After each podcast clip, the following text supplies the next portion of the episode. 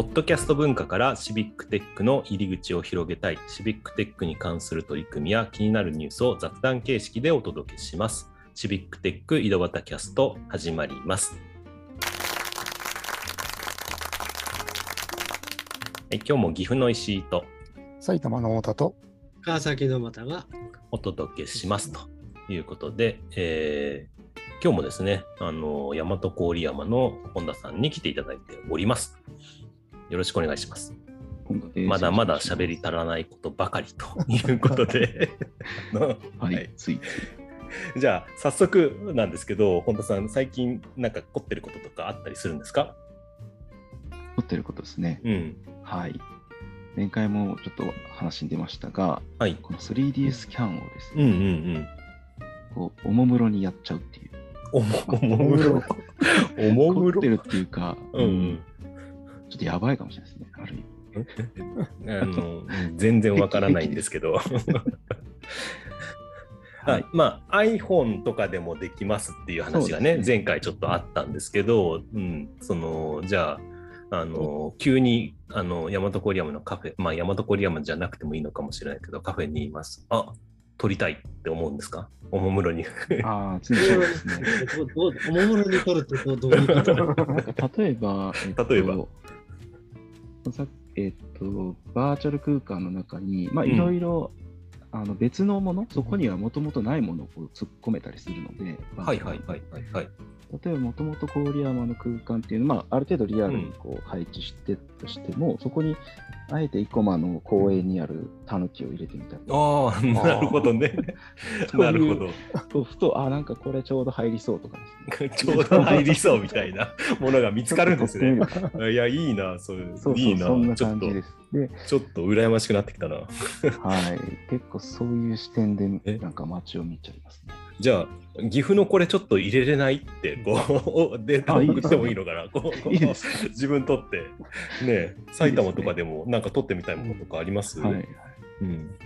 ねいやそれこそ僕もあの街歩きとか路上観察とかするんですけども、うんうんうん。変なものとかまあそうじゃなくてもね石碑とかうんうん。それをわーってあのあ iPhone が高い iPhone があれば撮れるのになと思いながら高い iPhone。そうですね。あの、普通、普通っていう言い方変かもしれないけど、なんとかプロとかってついてるやつだと、そうなんです。なんかね、あの、ついてるって聞いたことがあるんですけど、はいそうなんですよね。うんそうなんですよね。今のところ、高い iPhone がさらに高くなってますから。あーそうです、そうですね。円安の影響で、最近はちょっとね、あの、高くなっちゃいましたけど。いやいや、いいですね。おもむろにっていう感じが。そうですね。うん。あだから変な看板見つけたパシャって写真撮る感覚でもう撮っちゃうってことですそうですね。で、まさにその石碑とか、この、なんかオブジェクトみたいなのって、うん。ちょうどいいんですよね。こうんう、一周回れる。まあ、うん撮るときにこう、一周回るんですけど、ぐるーっと。うんあの、それのサイズ感もちょうどいいんですよね。なんかね、岐阜の駅前に、あの、迂回船を模したベンチがあるんですよね。あれいいな と思って、いいねあのあそういうベンチをね、置いてほしい。でも座れないのかな？こいや、座れます、座れるんですか？作れます。はい。う。いや、いいな。はい。うんやなので、ね、そうやってみんなで持ち寄ってね、なんか多国多国籍な感じのねメタ、メタバースというか、バーチャル空間をね、持ち寄るっていうのは確かにそういうメタバースじゃないとできない。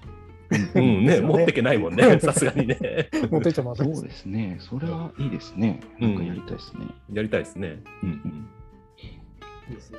仮想空間っていうのは、現実のものをそこに持っていくのっていうのが、ないものを作るっていうのが2つあるので、うんうんうん。いやいや。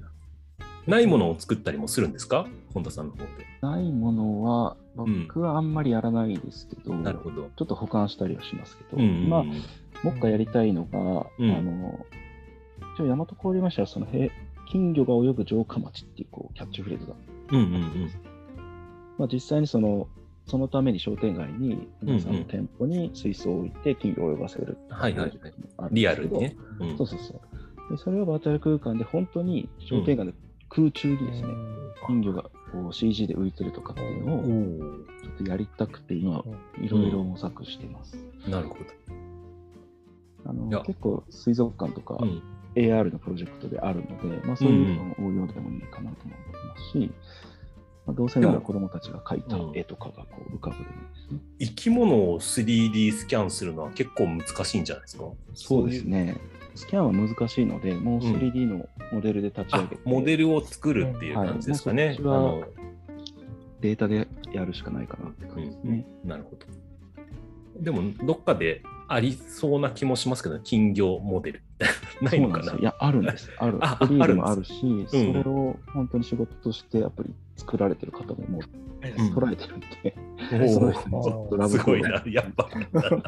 あのあ最近ソフトウェアがすごく発達し発達していて、うん。オブジェクトもあの最初と最後を入れると、その間を保管してくれあるみたいそうそうそう。な。できてきてへ動かせるようになってました。ー。動作とかもつけたりできるんだ。そうなんですよ。ひらひらしたりするんへで、ー難しいんだけど。結構はすごい進化がすごく早くて追いつけないぐらい、うんうんうん。びかうんいろんなものができますね、今ね。目玉のプロジェクトですね。なるほど。そうですね。だからそういった意味ではシビックテック的で言うと、そういう街の、街にいろんなものをこう置いていくっていうのは、昔からこう、なんですか、えっ、と、昔っていうか、そのマップに何かをこう、あポイポイっていうか、そういうものを置くっていうのをやってたので、それが 3D でやるっていうのも多分あると思いますけどね。うん。いや、ぜひ、ちょっとね、またうん頑張ってね、貯金して、あの、貯金して、貯金して、ちょっとね、頑張ろうかな。その野望に乗っかりたいな。うん。でも、はい。とりあえず、あの、あの、うん。えっ、と、普通の iPhone でもできる方法があるので、それでまず頑張ってみるっていうのが一つの方法ですね。そうですね。最近出てきましたね。あ、そうなんですか。できます。あの、まあ、あれえっ、と、簡単に言うと写真合成で 3D 作るっていうのがあるので。うん、いろんな技術があるんですね。そうなんですね。あと、本田さんの方でこれからやっていきたいこと、まあ、まずはね、メタバースみたいなところとかっていう話もあったんですけど、何かあったりするんですか？ね。まあまあ、建築とシビックテックってとこで、うん建築側の関わりとして、まあ、街中のあるこう空き家をまあうん利活用しようというプロジェクトにうん。うん。サポート的に入っています。はいはい。で、ちょっとこの間クラウドファンディングとかも出していて、資金を集めてたんですけども、一応中心的にはあの近畿大学の建築の学生とかが、えーてくれて、えーセルフビルドって言って、まあ、自分たちで、うんえー解体だったり回収をするっていう、まあ、自分たちの勉強にもなりながら、うんうん実際のものを作っていくというところをこうみんなでやってます。うんはい。これ、長屋を破損しますっていうプロジェクトはいですよね。あ、そうですね。破損っていうのはどうどういう意味なんですか？破損はですね、なんか奈良の昔の言葉で修繕とか、うんうん。とこう修理するみたいな意味合いがあるみたいで、うんうん。あのそれに引っ掛けて破損プロジェクトと呼んでますね。ね、あの、ちょっと五感だけ聞くとね、破壊するみたいなね、あの、イメージもあるんですけど、うんね、破損してしまったとかね、そういう話。まあ、ちとはその引きもうん。ありますし、あと、えーっと、ここでもともとはですね、うん。リノベーションスクールっていう、まあ、うんうん。えーっと、建築系の、えーっと、空き家をこうリノベーションしてどんどん使っていこうみたいなプロジェクトがあるんですけど、それのはい大和郡山市版うんの、うん。えー企画から出てきたプロジェクトになります。なるほど。はい。高校生とかも関わってたりするんですかね。そうですね。ここは、まあ、奈良高専の先生が、あ、はい、はい。えーその企画を起案して、うんうん。で、元はそこが発端になってまして、うんうん。で、えーと、奈良高専の学生さんも、おいろんな形で関わろうとしてくれていますね。なので、あの、うん。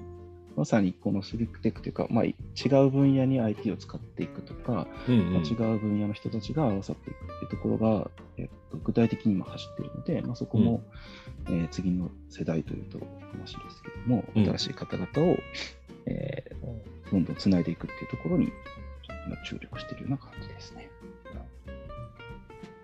自分たちだけじゃなくて、えーその若い人たちとも関わって、えーまあ、そこに興味持ってもらって、どんどん地域良くしていってもらおうみたいな感じなんですかね。うねうん、すごい。あとね、あのー、最後になるかもしれないですけど、なんか奈良の方でちょっと団体を立ち上げたという話もちょっと聞いたんですけど、そこのご紹介を、はい、少ししていただいて。はい。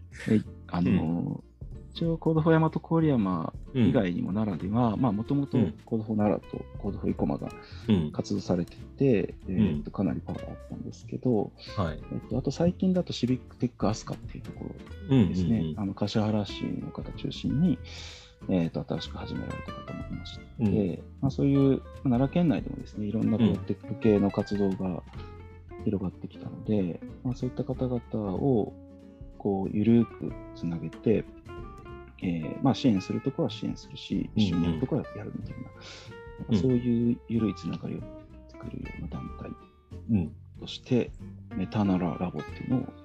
メタナララボですね。はい、またメタを使ってしまいました。メタ、メタ。このメタっていうのはどういう意味なんですか？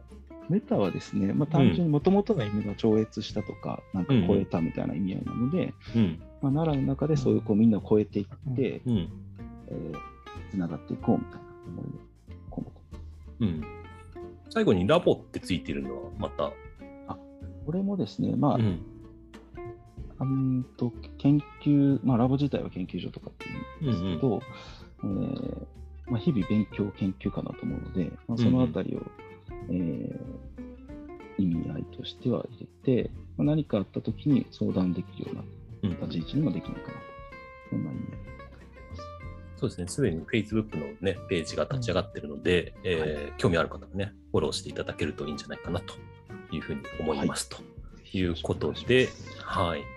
えー、3回にわたってね、あのー、ちょっとゲスト来ていただいた本田さんですということで、はい、ね、これからも奈良の活動ね、すごく皆さん気にしていると思うのでね、あの面白い活動をどんどん広げていっていただきたいなと思います。はい、はい、ありがとうございます。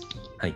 ということで、えー、今日はこの辺で終わりたいと思います。ありがとうございました。ありがとうございます。ありがとうございました。